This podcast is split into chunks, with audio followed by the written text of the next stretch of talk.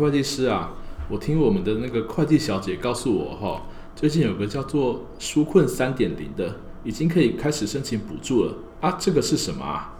呃，李董事长跟你报告一下啊，经济部已经在八月三十一号啊，就是呃前一阵子有正式公告了这个修正的办法。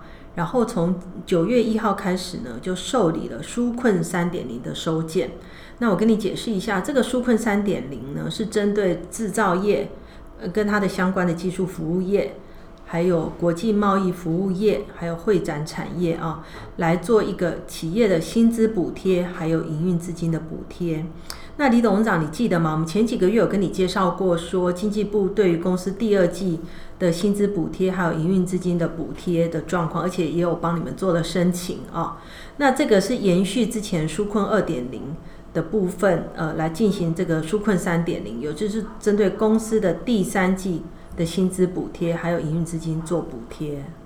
哦，唐会计师，我想到了哈，你之前有和我们介绍说，那个政府可以补贴我们公司的那个。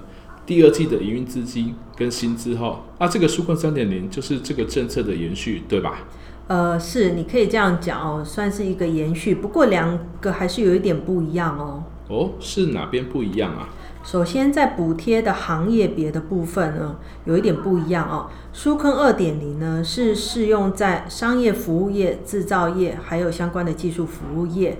不过，在纾困三点零的规定上呢，其实对于商业服务业呢，有限缩，只限定在进出口批发业里面，而且还有进出口时机的要求。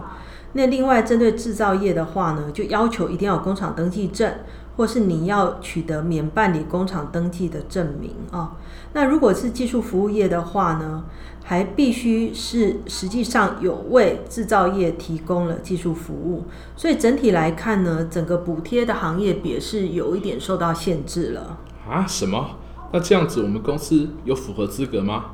呃，李董事长，你放心哦，因为你们公司是属于对制造业提供资讯服务的产业啊，所以只要你们可以拿出发票跟合约来做个佐证呢，其实还是可以申请的。哦，那就好，那就好，我就放心了。不过这次的补贴资格呢，也还是跟之前纾困二点零，呃的认定上有一些差异哦。比如说之前纾困二点零呢，是你只要今年一到六月任何一个月的营业额，跟今年、去年或前年任何一个月比较有衰退达到五十 percent 以上，就符合申请的资格。可是呢，在纾困三点零呢，就把这个标准变得比较严格了，必须同期比较。也就是说，今年第三季任何一期或任何一个月的营收，要跟去年或前年的同期或同月份相比，有衰退达到五成以上才能申请哦。所以标准是变严格了哦。那另外啊，因为李董事长，你们公司是新贵公司，其实还有另外一个条件，就是今年第三季或是上半年的 EPS 需要是负数才能申请哦。什么啊？条件变得这么严格啊？对啊，那除了刚刚说的呢，另外还有一项哦，就是因为你们公司有申请过纾困二点零的补助，所以这次在申请纾困三点零的时候，就不再重复补助这个营运资金每个人一万元的部分。也就是说，你们只能申请薪资补贴，第三季的薪资补贴，每一个员工每个月薪资的百分之四十，上限是每个月两万元。可是营运资金补贴就不能再申请了。哦，那我了解了。那请唐会计师来帮我们看看，我们公司的条件是不是可以申请这个纾困三点零的呃营运资金跟薪资的补贴？呃，没有问题啊，我马上来帮你们看一下。那另外还是要提醒一下哦，纾困三点零的预算经费其实呃蛮有限的。